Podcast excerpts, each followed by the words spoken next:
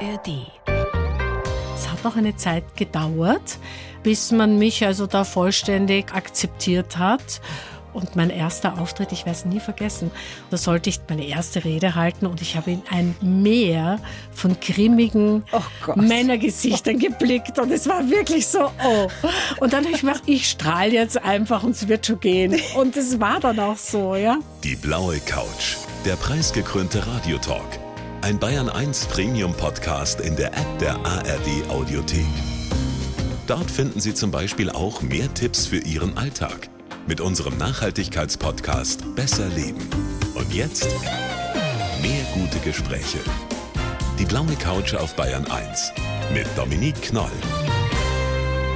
Unser Radiotalk heute mit einem sehr besonderen Gast. Wir freuen uns wahnsinnig, dass Sie da sind. Katrin Demeter ist bei uns. Herzlich willkommen. Vielen Dank, Frau Knoll. Vorsitzende der Edith Haberland Wagner Stiftung und höchste Chefin der Augustiner Brauerei in München sind Sie. Augustina, das ist ja die älteste und letzte Privatbrauerei in München, begleitet Sie ja schon seit vielen Jahren. Können Sie denn noch ein kühles Augustiner genießen oder sagen Sie, na, lieber Prosecco? Nein, ich genieße es wahnsinnig. Viel lieber Bier. Und haben Sie denn da so eine, sage ich mal, selbst auferlegte Trinkregel, weil Sie sitzen ja an der Quelle, ne? Ja, das stimmt. Also ich habe eine Regel tatsächlich. Das ist nicht meine Erfindung, sondern von einem Professor von Weinstefan. Mhm. Der hat mir das genau erklärt. Man soll also immer zu jedem Schluck Bier, den man trinkt, einen Schluck Wasser trinken. Zwar nicht hintereinander, aber gleich viel Wasser, wie man Bier trinkt. Wenn man also fit durch den Abend kommen oder die Nacht kommen will. Und es gibt so eine Kurve, es gibt so einen Punkt, wo man merkt, da muss man jetzt eine halbe Stunde vielleicht eine Pause einlegen und nur Wasser trinken. Das Wann- kann ja vorkommen. Wann ist denn die Kurve bei Ihnen erreicht? Nach wie viel Augustinerhalben? Ah. Es kommt auf den Abend an und auf wie viel Schweinsbraten ich esse. Man braucht jedenfalls ganz schön viel Fassungsvermögen, ne? wenn man drei halbe Augustiner trinkt und dann nochmal drei halbe Liter Wasser. Yes, yes. Ja, ja, da haben Sie recht. Aber in einem langen Abend geht das schon. Das ist mir erst für die Recherche jetzt für unser Gespräch aufgefallen, dass es keine Werbung gibt für Augustiner. Ne? Ja. War das schon immer so? Das war immer schon so, ja. Das ist eine Maxime bei uns. Wir investieren unser Geld in die Qualität des Bieres und nicht in die Werbung. Okay, und das wird auch nie passieren. Das Augustiner wird auch nicht beworben. passieren, weil dann wären wir unglaubwürdig. Wir wollen einfach authentisch sein und wir sagen, unser Produkt ist Werbung genug. Das ist nicht einmal mein Spruch, sondern der vom alten Richard Wagner, also dem Vater von Rudolf Wagner, dem letzten Alleineigentümer von Augustina. Und das halten wir heute noch so. Das wird einfach fortgesetzt über Ja. die Generationen. Ne? Sie sind eine Nachfahrin der Gründerfamilie, der Familie Wagner in siebter Generation. Wie reagieren denn die Menschen auf Sie, wenn sie hören, wer Sie sind, was Sie beruflich machen? Kommt da jeder mit einer Augustinerbiergeschichte ums Eck oder wie sind denn da die Reaktionen auf Sie? Ja, das ist sehr verschieden. Die netteste Reaktion war eine der ersten, wie ich nach München kam. Da war ich lang in der Stiftung im Büro und bin dann, damals waren wir noch im Stammsitz oder im alten Stammhaus in der Neuhauser Straße. Und dann bin ich irgendwie relativ spät hinuntergegangen zum Herrn Vollmer auf ein Händel und ein Salat. Und dann war da ein älterer Herr mit einem wunderschönen Zwirbelbart. Und er hat gesagt, er findet das so großartig, dass ich jetzt da in der Brauerei und in der Stiftung tätig bin. Und dann sage ich, aber Sie kennen mich ja gar nicht. Und dann hat er gesagt, ja, aber ich weiß, wo Sie herkommen.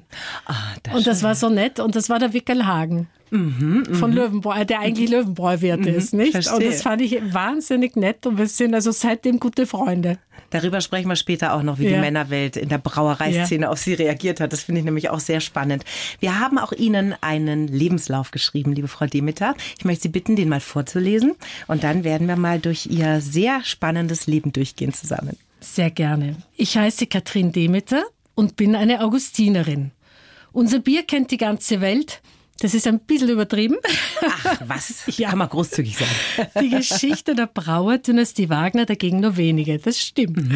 Als erste Vorständin der Edith Haberland Wagner Stiftung bin ich mir meiner sozialen Verantwortung bewusst und dankbar dafür, dass ich hauptberuflich Gutes tun kann und soll. Geprägt haben mich die freie Kindheit und Jugend mit meinen bodenständigen Eltern in Wien, meine Arbeit als Dolmetscherin, das große Erbe und die starken Frauen der Wagner-Familie.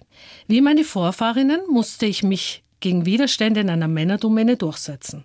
Für die Zukunft wünsche ich mir für unsere Gesellschaft mehr Leidenschaft und Mut.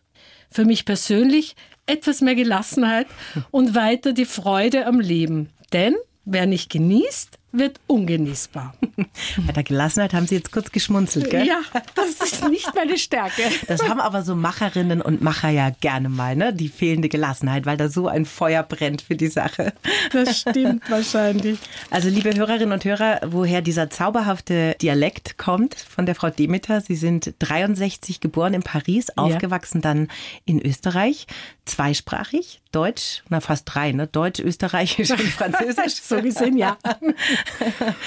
Haben Sie denn noch Erinnerungen an diese ganz frühen Kindheitsjahre in Frankreich?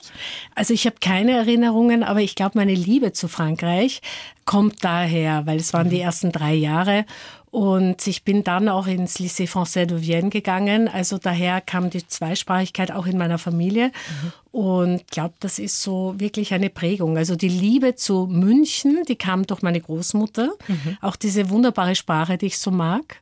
Dieses Nauf und Nunter und all diese, diese Worte. Also ich habe mich gleich sehr heimisch gefühlt, wie ja. ich mehr hier war. Ja, ja. Ihr Vater war Architekt, quietschvergnügte 85. Ist immer noch ist, ist noch Architekt? Na. Nein, er ist nicht berufstätig, nur für sich selber. Also jetzt installiert er gerade Solarenergie auf seinen Dächern. Ja, mit 85. ja. Das ist ja toll. Und der war auch Fünfkämpfer. Ja, stimmt. Das war er Fünfkampf. Macht er aber nicht mehr. Nein, Gott sei Dank. haben Sie denn von Ihrem Vater dieses Kämpferische geerbt? Weil das haben Sie ja definitiv so in jeder Ader, ne? Ja, also ich glaube, er hat mir wirklich mitgegeben, nie aufgeben. Mhm. Du kannst umfallen, aber wir geben nie auf. Immer aufstehen, einmal mehr aufstehen als hinfallen. Mhm. Das ist so wirklich seine Maxime. Und deshalb ist er auch so vergnügt, glaube ich. Mhm. Also er lebt es für sich auch, ist offensichtlich mit Gesundheit gesegnet. Das ist ja auch ja, nicht selbstverständlich, gell? Er hat schon auch so Rückschläge und sagt dann 80.000 Kilometer Service oder so. also, aber was auch ganz besonders nett ist, ich telefoniere jeden Tag mit ihm und schaue, wie es ihm geht, weil ich ja nicht immer in Wien bin, also mhm. viel in München bin eben. Mhm. Und äh, jedes Mal sagt er mir dann, lass dir es gut gehen. Und das finde ich so wahnsinnig nett, weil mhm. er sagt, die Zeit vergeht so schnell. Da hat er sowas von recht. Ja. Wenn Sie Ihre Kindheit mit drei Worten beschreiben sollten, welche drei wären das? Frei, frei und frei. Oh, wie schön. Ja. Das ist ja ganz interessant, weil die Unternehmensgeschichte von Augustina wurde ja über viele Generationen von Frauen geprägt. Die erste war Theresa Wagner, da kommen wir nachher noch drauf. Wurden Sie denn als kleines Mädchen schon in eine, sag ich mal, Richtung geprägt, was Ihre Attribute als junges Mädchen angeht? Also, wenn man sagt ja immer so Gendererziehung, bei Frauen werden andere Eigenschaften gestärkt als bei Jungs oder Männern. Also das glaube ich schon. Ich kam aus einer sehr konservativen Familie, aber einer sehr weltoffenen. Und ich glaube, ich habe den Vorteil gehabt, dass man nicht so einen Druck gemacht hat und nicht so hohe Erwartungen in mich gesetzt hat. Mhm. Und eigentlich die größte Form der Erziehung für mich war, dass ich immer mitgehört habe bei den Gesprächen bei Tisch. Mhm. Und da hat mein Großvater und meine Eltern haben gesagt, die erste Generation baut auf, die zweite baut aus und die dritte richtet alles zugrunde. Oh je. Und mein Großvater hat viel aufgebaut. Er hat eine Rohrfabrik aufgebaut in Wien. Mhm. Und ich habe mir dann gedacht, nein, also das wird wird bei mir nicht passieren. Sicher nicht das war sozusagen die Erziehung, weil ich mir gedacht habe, nein, das darf nicht sein. Also da wurden Sie schon motiviert? Unbewusst, glaube ich. Die haben es nicht ja. bös gemeint. Aha. Vielleicht haben sie es auch bewusst und sehr clever den Samen gelegt, das mhm. weiß ich nicht. Mhm. Sie haben gerade schon erzählt, Sie sind im Wien dann aufs französische Gymnasium ja. gegangen. War das denn ein hoher Leistungsdruck in Ihrer Familie, der da auf Sie ausgeübt wurde? Also waren Schulnoten und Abliefern, war das wichtig? Es war eigentlich eine ziemlich harte Schule von meiner Mutter. Die hat mir erklärt, wie er mal ein Jahr nicht so toll war. Wenn du nicht funktionierst, dann gehst du in die Lehre. Oh das je. hat aber gewirkt. Ja, okay. Und mein Vater hat es eigentlich viel gescheiter gemacht, meiner Meinung nach. Der hat immer an mich geglaubt. Mhm. Und dadurch habe ich so einen moralischen Druck gefühlt, mhm. dass ich jetzt wirklich dieses Vertrauen mir auch verdienen muss. Ah ja, man das muss war, dann das mit Realität ja, auffüllen, was der ja, Vater in dir sieht. So, ja, ne? ah. ja. Das war eigentlich für mich die richtige Methode. Ist natürlich auch eine Form von Druck, die ausgeübt wird auf ein Kind, oder? Wahrscheinlich. Ja. Ich habe es aber nicht, ja, ich habe es nicht so empfunden. Ich glaube, es kommt ja natürlich auch immer darauf an, was man für ein Kind ist oder für eine Jugendliche. Gell? Also es Stimmt. gibt halt Menschen, die sagen, okay, ich nehme diese Herausforderung an und zeig's euch jetzt mal, ja. liebe Eltern. Gell? Ja. Und dann kann, kann das natürlich super funktionieren. Ne? Ja. Ihr Großvater war ein Unternehmer, das haben Sie uns gerade schon erzählt. Und was hat er Ihnen denn so mit auf den Weg gegeben, wenn Sie sich zurückerinnern? Die kleine Enkelin, die kleine Katrin. Er hat mir sehr viel mitgegeben, angefangen von seinen Trainings, welcher Wein gut ist und welcher nicht gut ist. Das kommt mir jetzt heutzutage sehr zugute beim Bierverkosten. Das ist sehr lustig, weil okay. es ist ziemlich ähnlich. Mhm.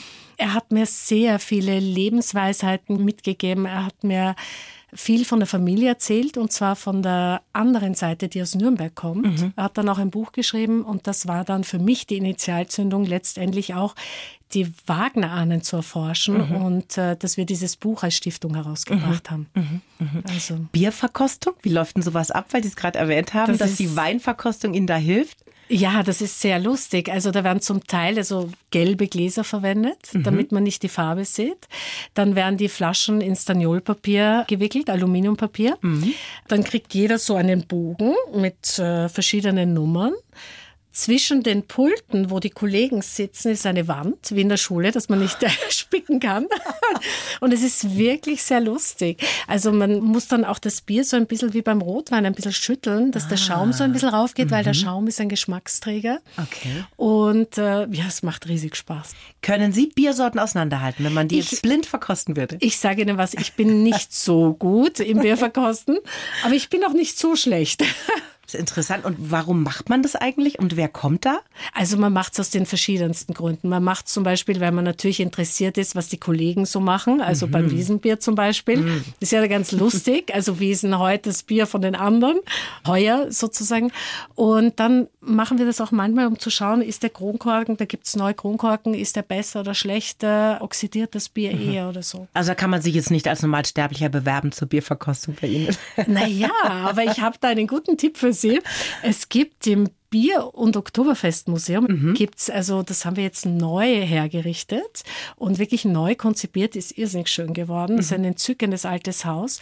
Und da gibt es unten eine kleine Gaststätte und unser Museumsdirektor macht auch auf Anfrage Bierverkostungen. Oh, das ist nicht schlecht. Und das ist wirklich nett und der macht das sehr gut. Das ist ein guter Tipp, werde ich mir merken.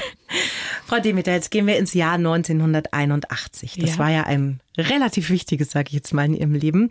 Der 13. Mai, das beschreiben Sie auch mhm. ganz toll im Vorwort zu Ihrem Buch Thereses Töchter, die Geschichte der Augustiner Gründerdynastie Wagner.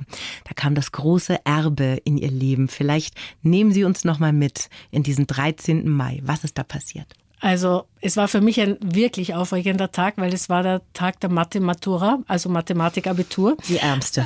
Es war schrecklich. Es ist das einzige Fach, wo ich wirklich ein bisschen gezittert habe und das ging sehr gut, also war ich sehr entspannt. Mhm. Und es kam ein Anruf von einer alten Tante aus München, die gesagt hat, du, der alte Wagner ist gestorben ihr werdet jetzt die Brauerei erben. Und ich habe mir gedacht, ja, ja, die alte Dame ist ja lieb, aber sicher nicht. Ja. ja.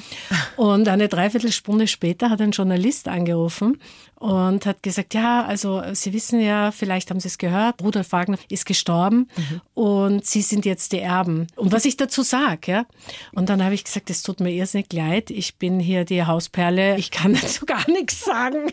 Hätte ich auch gemacht, oh Gott. Ja, also und so bin ich der Sache entkommen. Wie dann meine Mutter nach Hause gekommen ist, war das irgendwie schon ein bisschen eine Aufregung. Mhm. Wir haben aber eigentlich nicht gewusst, was es bedeutet. Wir haben auch gedacht, wahrscheinlich hat er ein Testament gemacht, wo er, ich weiß nicht wen, vorgesehen hat. Also mhm. wir haben uns, wir haben uns fest vorgenommen, wir bleiben so bodenständig, wie wir sind und warten mal ab und freuen uns nicht zu früh. Und wir wussten auch nicht, sind es 500 Mark oder 5000 Mark, die wir vielleicht erben oder so. Wir hatten keine Ahnung. Und wann hat sich dann so eine Gewissheit eingestellt, was das eigentlich bedeutet und wie sehr Sie Ihr Leben dann verändern dadurch?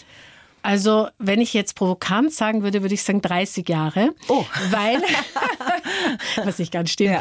Aber deshalb 30 Jahre, weil erst nach 30 Jahren es so ist, wenn tatsächlich ein Testament gefunden würde, mhm. dann sozusagen ist es zu spät. Also dann müssen die Erben es nicht mehr zurückgeben. Aber in der Zeitspanne von 30 Jahren, wenn ein Testament gefunden wird, es gab keins und daher ist die rechtliche Erbfolge eingetreten. Es gab kein Testament. Es gab kein Testament bei so einem Besitz. Ja. Das ist ja verrückt. Unglaublich. Unglaubliche Geschichte. Also ich kann es selber nicht ganz glauben. Bis heute ist keins aufgetaucht. Nein, bis heute nicht aufgetaucht. Und als 30 Jahre um waren, hat meine Mutter gesagt, so, jetzt lade ich euch auf eine Reise ein, jetzt feiern wir. Das war eine ordentliche Zeitverzögerung, ja, wirklich. Genau. Das heißt, da waren Sie ja 17 Jahre alt, äh, genau. äh, 81.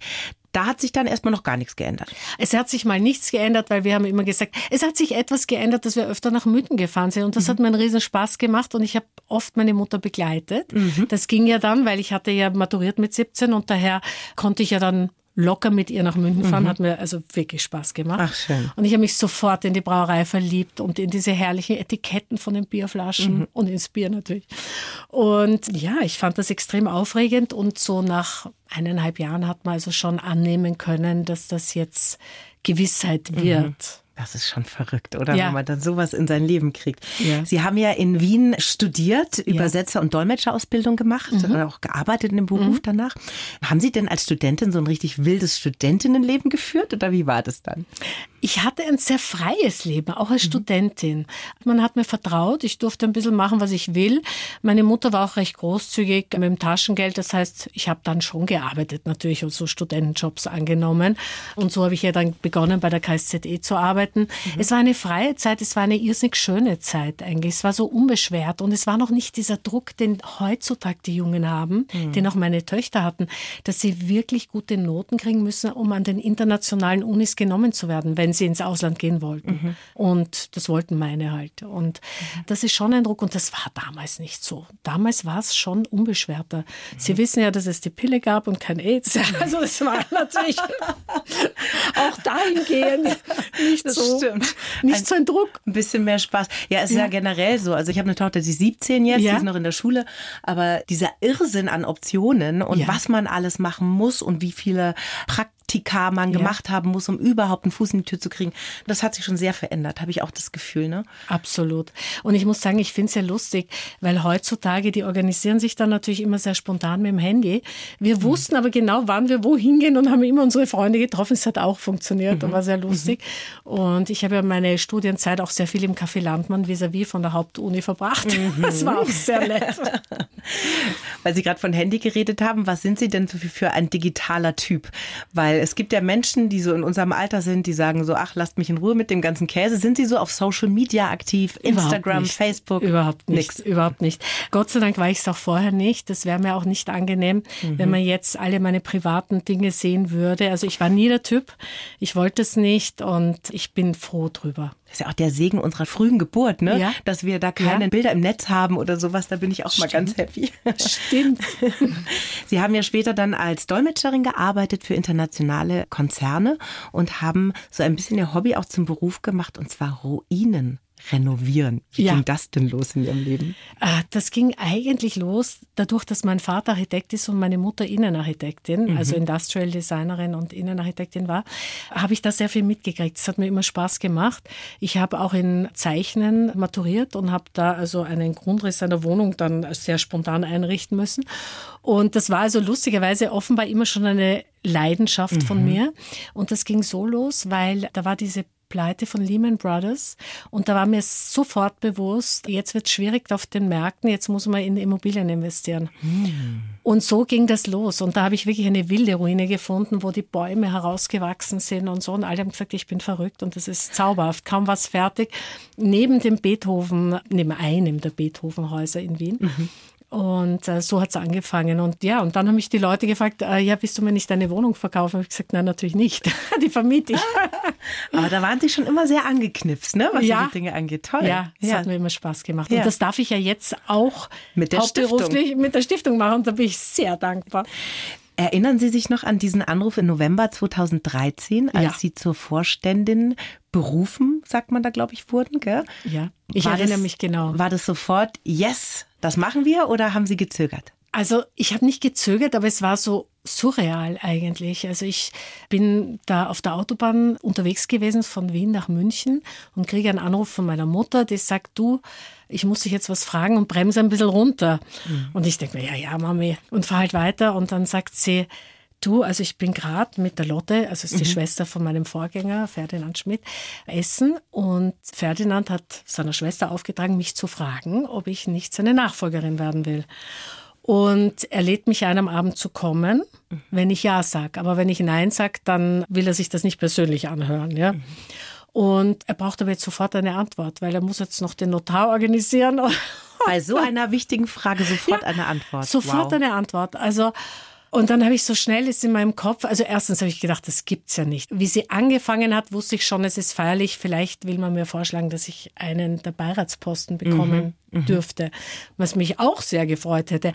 Aber das war wirklich so, dass ich sprachlos war. Mir ist die Luft weggeblieben. Mhm. Und dann habe ich mir gedacht, Moment, meine Töchter sind erwachsen, die sind im Ausland mein Leben war an einem Punkt, wo ich gesagt habe, ich beginne sowieso neu. Mein Projekt war auch fertig. Mhm. So habe ich mir gedacht, eigentlich, warum nicht? Das ist ja toll. Und dann kann ich hauptberuflich Gutes tun. Und ich wusste ja, wie viel die Stiftung an herrlichen Bauten restauriert. Mhm. Und dann habe ich gedacht, das ist ja toll, das passt ja für mich wie die Faust aufs Auge. Absolut, ja. Mhm. Das hat wirklich gepasst. Vielleicht erklären Sie mal ganz kurz für unsere Hörerinnen und Hörer, ja. die da jetzt noch nicht so firm sind, so eine Art Job Description. Was hat das denn dann konkret bedeutet? Vorständin der Edith Haberland Wagner Stiftung. Was war dann Ihr Job? Also Sie müssen sich das so vorstellen, die Augustiner Brauerei ist eine Privatbrauerei, das heißt es gibt Gesellschafter. Und die Stiftung ist der Mehrheitseigentümer mhm. der Brauerei und ist sozusagen so etwas wie ein Aufsichtsrat. Mhm. Der also nicht operativ bei den Dingen mitentscheidet, mhm. der aber sehr wohl natürlich zukunftsweisende und richtunggebende Linien hier bestimmt. Ja? Und das tun alle Gesellschafter gemeinsam. Und meine Familie und ich, wir haben ja auch einen Anteil selber. Wir sind mhm. der drittgrößte Gesellschafter. Daher ist das natürlich schon ein Gewicht. Und Absolut, äh, das ja. ist einmal ein Teil des Jobs. Und der andere Teil ist, dass wir die Stiftungsgelder im Sinne unserer Stiftungssatzung verwenden. Mhm. Und wir sind ja eine 100% gemeinnützige Stiftung. Das heißt, jeder zweite Schluck Augustinerbier ist eine Wohltätigkeit. Das Trinken noch mehr Spaß. ja, eben. Und ja, und wir tun sehr viel. Wir sind sehr aktiv im Denkmalschutz, retten viele alte Häuser vom Verfall. Das ist auch sehr, sehr nachhaltig, weil man natürlich nicht alles kaputt macht und wegreißt. Ich finde es auch sehr wichtig, weil für ein Stadtbild ist es so schön, mhm. wenn man so ein paar alte Häuser hat. Das ist ist das in München, machen Sie das? In München, aber wir sind schon auch weiter. Also wir sind sogar in Erfurt und in Dresden ah, okay. Mhm. und in Salzburg und mittlerweile auch in Wien und in Meran. Aber wir sind natürlich auch hier wie das Zwiebelringprinzip in mhm. Innsbruck. Aber wir sind natürlich vorwiegend schon lokal mhm. tätig. Mhm. Und also das sind denkmalgeschützte Gebäude. Unsere Gründerin Edith Haberland-Wagner war eine Künstlerin, die es zeitlebens nicht immer leicht hatte. Das heißt, wir engagieren uns auch in Kunst und Kultur. Mhm. Und sie war fast blind im Alter, daher engagieren wir uns auch hier. Und natürlich für Kinder, für Sport, für Umweltbewusstsein. Mhm. Ja, für alte Leute, für missbrauchte Kinder.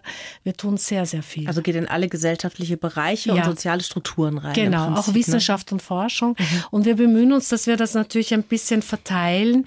Und natürlich zu Zeiten, wo große Not ist, versuchen wir eher darauf einen Fokus zu legen, dass wir mal notlindernde Dinge mhm. tun. Das heißt, man kann da auch aktuell reagieren, wie zum Beispiel ja. auf den Ukraine-Krieg oder genau. sowas. Ah, okay. Genau, das tun wir dann.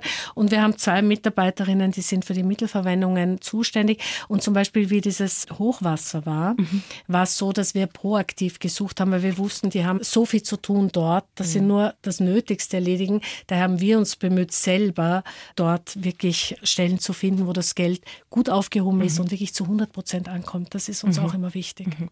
Sie bezeichnen sich selber ja als Vorständin, nicht ja. als Vorstand. Das ja. ist Ihnen wichtig. Warum? Das ist mir deshalb wichtig, weil ich finde es falsch, dass eine Frau, die auch gern Frau ist, als Mann tituliert wird. Ja. Das finde ich auch grammatikalisch falsch. Also als Sprachliebhaberin ist mir das wirklich ein Anliegen. Mhm. Und ich habe lustigerweise mein Diplom, auf dem bin ich akademisch geprüfter Übersetzer. Nein. Ich schwör's Ihnen. Ihnen. Und das war damals so. Das hat auch keiner irgendwie bös gemeint. Ja. Da hat man nicht nachgedacht. Und ich finde es genauso mühsam, wenn man jetzt alle Studenten als StudentInnen bezeichnet, weil mhm. es trifft auch nicht. Dann hat mir eine Frau unlängst gesagt, naja, aber jetzt wird es ja nach 2000 Jahren sozusagen, können wir ja mal aufholen. Und das finde ich eben nicht. Ich finde, man soll einfach korrekt sein. Mhm. Und man soll Männer als Männer und Frauen als Frauen bezeichnen. Mhm. Und mir ist halt auch wahnsinnig wichtig, die Männer mitzunehmen und nicht so einen Kampf der Geschlechter zu haben, es sondern. ist anstrengend. Ja. Und ich finde, wenn wir die Männer mitnehmen, dann erreichen wir viel mehr. Mhm. Und dann ist es so viel schöner, hier irgendwas zu bewirken. Und es ist doch nur recht und billig, dass wir gleiche Rechte haben, gleich viel verdienen und gleich mit unserem Geschlecht bezeichnet werden. Mhm. Das ist für mich ganz normal mhm. eigentlich. Das heißt, dieses Gendern, LehrerInnen, das gefällt Ihnen nicht so gut? Nein, da tue ich mir echt schwer, weil ich finde es eben auch falsch. Mhm. Also für mich zählt da die Grammatik. Mhm. Und ich finde es als Bezeichnung nicht richtig. Mhm. Mein Freund hatte da eine total gute Idee. Der hat nämlich gesagt, jetzt wurden mehrere hundert Jahre immer die männlichen Formen gebraucht mhm. und jetzt könnte man doch einfach mal alles in weiblich sagen. Und da habe ich gesagt, wenn du einen neuen Job hast und du kommst rein und sagst, das ist ihre neue Kollegin, der Herr so und so, dann du gesagt, wäre okay für mich. wenn wir dann mal so weit sind. Der ist seiner Zeit sehr voraus. ich, ich gratuliere Ihnen. Danke. Als Frau arbeiten Sie ja schon in einer Männerdomäne, kann man sagen. Ne? Wie haben denn die Herren Brauer damals auf Sie reagiert? Naja, also ich würde sagen, die sogenannten Bierbarone waren wahnsinnig nett. Mhm. Die Brauer waren zum Teil, glaube ich, wirklich schockiert. ja, Sie müssen sich das so vorstellen, das ist eine Männerwelt. Es mhm. ist einfach eine reine Männerwelt. Es gibt ganz wenig Frauen, die da tätig sind, mhm. eher unter den Eigentümerinnen eigentlich. Und dann als Österreicherin noch dazu, das war schon nicht leicht. Und ich muss sagen, es hat auch eine Zeit gedauert, bis man mich also da vollständig akzeptiert hat. Und mein erster Auftritt, ich werde es nie vergessen, das war bei einer Veranstaltung und da sollte ich meine erste Rede halten und ich habe in ein Meer von grimmigen oh Männergesichtern geblickt und es war wirklich so, oh. Und dann habe ich gedacht, ich strahle jetzt einfach und es wird schon gehen. Und es war dann auch so, ja. Ich mache euch platt mit meinem Lächeln. ja, und was auch so nett war, die haben es zum Teil vielleicht auch gar nicht so bös gemeint, sondern haben sich gedacht, jetzt schauen wir uns die neue mal an. Mhm. Ja. Mhm. Also das war so eine Kombination. Aber dieses Gefühl, das kenne ich natürlich total, ne? wenn man irgendwo auf einer Bühne steht und dann sitzen die so mit verschränkten Armen und erstmal so, so, und jetzt zeig uns mal, was du zu erzählen hast. Ne? Ja, oh jetzt Gott. perform mal. Ah, ja, ja, da kriege ich ja. einen Schweißausbruch, wenn ich daran denke. Aber Sie haben sich ja wunderbar dadurch gekämpft. Gell? Sie führen ja eine lange Tradition fort als mhm. Frau an der Spitze, denn Frauen haben in der Geschichte eben schon immer eine wichtige Rolle gespielt. Die Therese Wagner war 1829 ja die erste Frau in der Unternehmensspitze in der Augustiner Brauerei.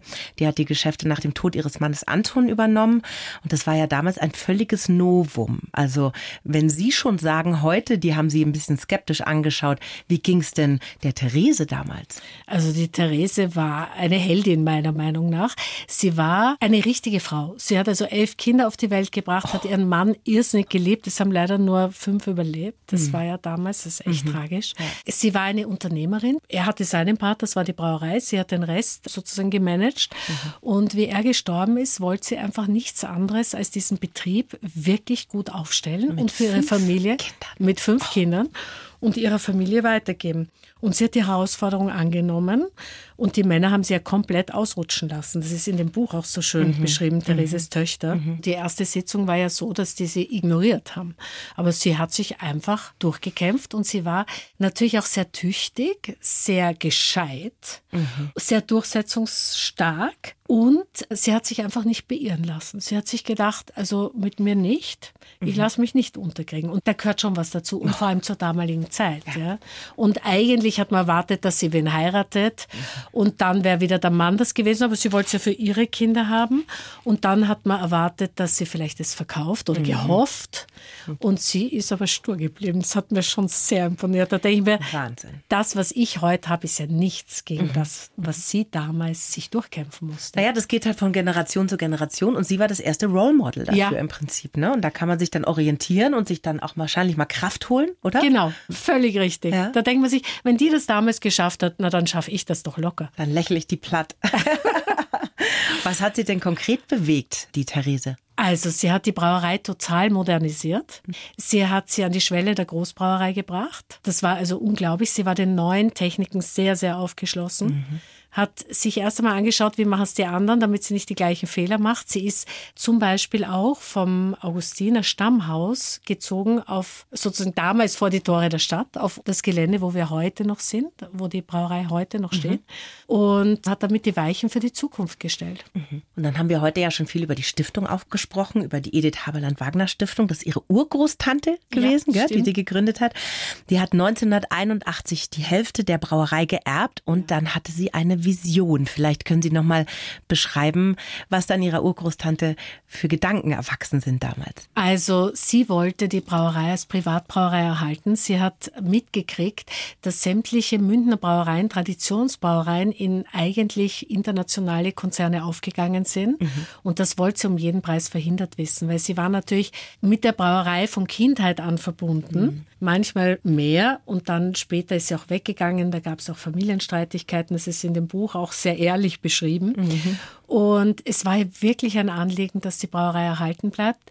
Es war auch ganz wichtig, dass die Brauerei sozusagen die soziale Verantwortung lebt und sie wollte der Gesellschaft Gutes tun mhm. mit den Gewinnen, die dann möglicherweise überbleiben. Sozusagen. Das ist eine tolle Idee, oder? Also ja. wenn man heute mal betrachtet, inwieweit ja. das auch reinreicht jetzt in ja. die Gesellschaft, in die Städte, in ein Haus, das dann wieder erblüht, das ist ja wirklich ein toller Gedanke gewesen von Anfang an schon. Und Sie persönlich, für Sie war das auch von Anfang an klar, dass Sie Ihr Erbe auch als Auftrag Auftrag empfinden? Ich empfinde das als klaren Auftrag. Erstens empfinde ich auch mein persönliches Erbe als Auftrag, dass ich sage, ich möchte es für meine Kinder, für die nachfolgenden Generationen auf gute Füße stellen. Mhm. Und natürlich ist es so, dass diese Stiftung, die so viel größer ist und bedeutender, ganz andere Möglichkeiten und Chancen hat. Und da kann man wirklich was bewegen. Und mit meinem Kollegen, dem Herrn Liebhäuser, wollen wir einfach wirklich diese Stiftung auf ganz starke Füße stellen, um auch die Brauerei zu stärken. Wir wissen nie, was für Zeiten kommen oder was noch passieren kann. Mhm. Im Moment freuen wir uns wirklich sehr, dass so eine kleine, ich sag mal sympathische Privatbrauerei sich behaupten kann in der Welt mhm. der großen internationalen Konzerne. Ja, das ist schon ja. ein Glück und wir sind unseren Bierliebhabern auch so dankbar für ihre Treue, mhm. weil das ist ja auch nicht selbstverständlich. Mhm. Sie halten ja auch Vorträge zum Thema Gleichberechtigung, zum Beispiel in der alten Kongresshalle in München. Wie kriegen wir das denn jetzt hin? dass Mann und Frau, dass das endlich mal gleich ist, was Kinderbetreuung angeht, was Verdienstmöglichkeiten angeht. Was machen wir? Da müssen Sie zum Vortrag kommen. Ein bisschen neugierig machen schon mal. Naja, es ist ja so, ich halte ja nicht den Vortrag. Wir haben das initiiert mhm. und wir lassen den Herrn von Hirschhausen selber einen Vortrag halten und moderieren. Und wir haben andere sehr bedeutende mhm. Sprecherinnen, die uns aus ihren Erfahrungen erzählen werden, die uns mit Fakten auch konfrontieren werden. Mhm. Und ich glaube, die Ansätze sind sehr verschieden. Ich persönlich bin der Meinung, dass wir die Männer überzeugen müssen und mitnehmen müssen und wirklich eigentlich klar machen müssen, dass es nur eine Frage der Gerechtigkeit ist. Mhm. Und ich halte nicht so viel von der Brechstangenmethode. Das ist also jetzt meine persönliche Meinung, weil das hat man ja schon gemerkt, dass da dann die Widerstände so groß werden. Mhm. Ich meine, das haben unsere Vorfahrinnen unter Einsatz ihres Lebens gemacht. Mhm. Und das muss ich sagen, da ziehe ich den Hut und bin unendlich dankbar. Wenn Sie sich vorstellen, seit wann in Bayern die Frauen das Wahlrecht ja, haben, ja. ist es unglaublich. Mhm. Und ich denke mir, jetzt sind wir aber so weit, jetzt geht es eher um ein Mitnehmen. Und wir haben so viele Probleme in der heutigen Zeit. Ich glaube, wenn wir uns gegenseitig stärken und die Stärken der Einzelnen ausspielen sozusagen, dann bewirken wir mehr. Also nehmen Sie zum Beispiel meinen Kollegen und mich. Mhm. Ja, ich denke, dass wir uns sehr, sehr gut ergänzen, dass wir uns in den Dingen immer besprechen. Wir finden immer einen Konsens, weil ein Kompromiss ist eine faule Sache. Wir diskutieren die Dinge und wir sind mhm. dankbar für die Stärken des anderen. Wir denken ein bisschen anders. Mhm. Erstens denken sowieso Menschen anders, aber dann vielleicht ist die Perspektive des Mannes oder die Perspektive der Frau mhm. schon interessant. Und ich glaube, dass das eine tolle Ergänzung ist. Das sehe ich absolut auch so. Glauben Sie denn trotzdem, dass Frauen sich vielleicht manchmal einfach auch jetzt in Gehaltsverhandlungen mhm. oder bei Vorstellungsgesprächen ein bisschen zu schlecht verkaufen? Ja, mhm. also ich glaube, dass Frauen sich selber mehr zutrauen müssen. Mhm. Und ich kenne Freunde, denen irgendwas angeboten wurde, ein Auftrag, Und die sagen, ja, das mache ich, das kann ich. Und dann nachher sage ich, sag mal, hast du da eine Ahnung davon? Sagt er, nein, das eigne ich mir jetzt an. Und dann denke ich mir, ein bisschen mehr davon könnte uns auch nicht schaden. Total. Ich würde dann gleich sagen, na ja, aber da bin ich nicht so firm und so. Also wir sind Total. manchmal ein bisschen zu schüchtern und mhm. trauen uns zu wenig zu. Also einfach Ärmel hochkrempeln und sich trauen, Absolut. reinspringen ins ja, Wasser. Auch wenn man nicht so viel Ahnung hat davon, aber sagen, ich traue mir das zu, dass ich mir das drauf schaffe. Ne? Ja. Total, ja. Die meisten Menschen haben ja eines, sie haben drei Lebensmottos. ja. Eins haben wir schon gehört, niemals aufgeben, nie. Ist da denn auch ein bisschen Sturheit oder Perfektionismus dabei? Natürlich. Natürlich. Also sich nicht unterkriegen zu lassen und sich zu denken, nein, mit mir nicht, mhm. das ist definitiv so. Und wie halten Sie es denn dann mit Menschen aus, die nicht so richtig aus dem Schuh kommen? Ja, sie sind unglaublich. Da, da tue ich mir schwer. Hab ich mir fast gedacht. Ja, da tue ich mir echt schwer. Mhm. Da denke ich mir, das gibt's doch nicht. Ja? Mhm. Vor allem, man muss doch sehen, welche Chancen und Möglichkeiten wir haben. Ja? Mhm. Und dann denke ich mir dann, packe ich die doch beim Schopf und dann mache ich doch mhm. einfach. Mhm. Ja. Sind Sie denn dann so ein Mensch, der die Leute dann auch mal ein bisschen anschiebt oder sagen Sie, ach Gott, geh mir aus der Sonne?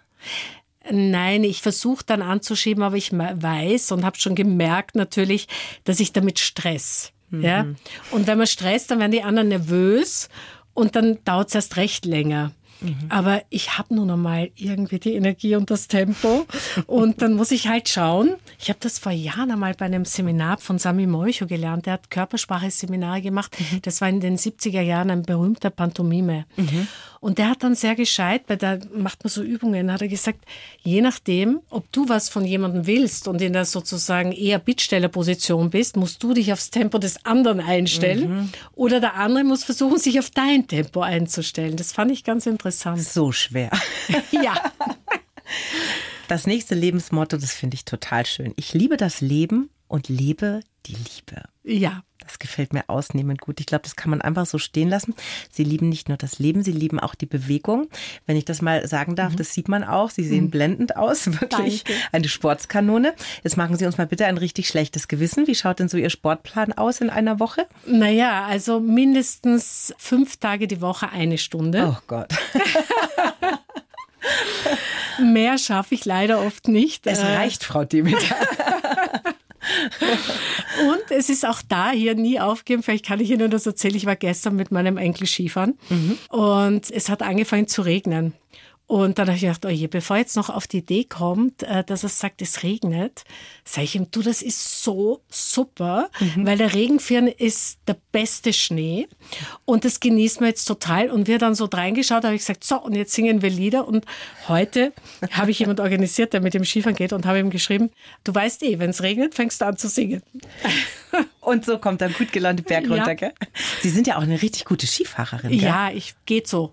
Geht so? Also ich habe gehört, Sie waren mal bei irgendwelchen Powdermeisterschaften oder sowas dabei? Ja, das ist Tiefschnee-Synchronmeisterschaften, so Europameisterschaften. Oh Jesus. Also eine gute Skifahrerin.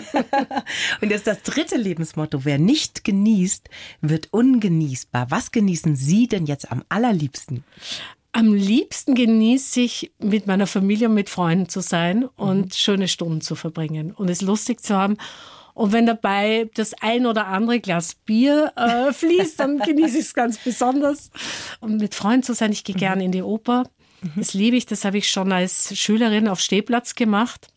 Ich gehe gerne in Museen, wenn ich Zeit habe dafür. Mhm. Ich liebe die Schönheit. Mhm. Also das hilft mir auch beim Bauen von diesen alten Gebäuden. Das ist mir schon immer sehr wichtig, dass das dann liebevoll restauriert wird und nach alten Vorbildern nach Möglichkeit. Mhm. Und das Interessante ist, die Menschen sehen es auch. Wir haben auch modern gebaut, schon ein Jugendhotel an der Theresienwiese. Mhm. Und da haben uns Leute gesagt, was für Studenten macht ihr das so schön? Mhm. Und dann haben wir gesagt, es ist nicht viel teurer, gar nicht. Wir haben mhm. sogar so riesige, schöne Spiegel, die haben 80 Euro gekostet, ein Spiegel. Mhm. Ich meine, klar, mit der Menge und so. Ja, ja. Und was wir merken, ist, dass die jungen Leute das sehr wertschätzen, mhm. die Dinge gut behandelt. Wir haben kein einziges Graffiti, wir haben nichts, Toll. weil sie dankbar sind dafür, dass man ihnen was Schönes zur Verfügung stellt. Und das war eigentlich auch unsere Idee, dass wir gesagt haben, wir wollen den Jungen auch ein bisschen was Gutes tun und sie vielleicht auch formen in Richtung mhm. Dinge bewusst schön zu gestalten. Und nicht von vornherein nur Waschbeton, weil wird genau. ja eh kaputt gemacht. Gell? Da hat man dann wahrscheinlich genau. einfach auch eine Ehrfurcht als junger Mensch auch. Ne? Genau. Sie haben ja gerade schon gesagt, also Sie genießen Zeit mit Ihrer Familie, mit den Töchtern. Sie haben zwei mhm. erwachsene Töchter. War das denn immer einfach, diese Bande am ja, festzuhalten in den letzten Jahren, weil Sie haben ja viel gearbeitet, ne, waren auch immer wieder viel unterwegs. Haben Sie da immer genug Zeit gefunden? Gott sei Dank habe ich den Job ja erst angeboten bekommen, wie die Kinder groß waren, weil das wäre eine sehr schwere Entscheidung gewesen. Mhm. Weil mir, ich sage es Ihnen offen, so sehr ich meinen Job liebe und die Brauerei, gehen mir doch meine Kinder über alles. Ja. Also das wäre sehr schwierig gewesen. Und da hatte ich ja ein Riesenglück. Das kam genau zum richtigen Zeitpunkt. Und das war perfekt mhm. eigentlich. Mhm. Manchmal habe ich natürlich das Gefühl, dass ich zu wenig Zeit habe. Ich habe es auch mit meiner Tochter besprochen und die war so herzig, die hat gesagt, Mami, du hast so viel Zeit für uns gehabt. Es ist gut, jetzt sind wir dran. Und im Gegenteil, es wäre eh zu viel, wenn da immer die ganze Familie auf ihr drauf sitzt. Also sehr süß. Sie machen mir kein schlechtes Gewissen. Sagen Sie mir doch kurz, wo Ihre Töchter jetzt leben und was sie arbeiten. Die leben in Wien und die eine ist Künstlerin mhm. und die andere ist in der Kunsttherapie tätig, hat Wirtschaft studiert, aber Toll. ist dort tätig. Wunderschöne Berufe und das heißt, die werden nicht ins Unternehmen einsteigen. Wir werden sehen, was ah. die Zeit bringt. Frau Demeter, ich könnte mit Ihnen noch zehn Stunden reden. Also Sie müssen unbedingt irgendwann mal wieder kommen. Jetzt kommen wir schon zur letzten Frage. Die stelle ich jedem Gast und auch Ihnen. Was würden Sie Ihrem 20-jährigen Ich aus heutiger Sicht gerne sagen? Oh, das ist eine gute Frage. Was ich heute dem damaligen sage, geh deinen Weg, hör auf dein Herz, lass dich nicht unterkriegen, lass dich nicht kleinreden und genieß bewusst. Ich fühle mich sehr inspiriert von Ihnen. Danke, dass Sie da waren. Katrin danke, Demeter. Danke Ihnen, Frau Knoll. Es war wirklich schön. Die Bayern 1 Premium Podcasts. Zu jeder Zeit, an jedem Ort. In der App der ARD Audiothek und auf bayern1.de. Bayern 1 gehört ins Leben.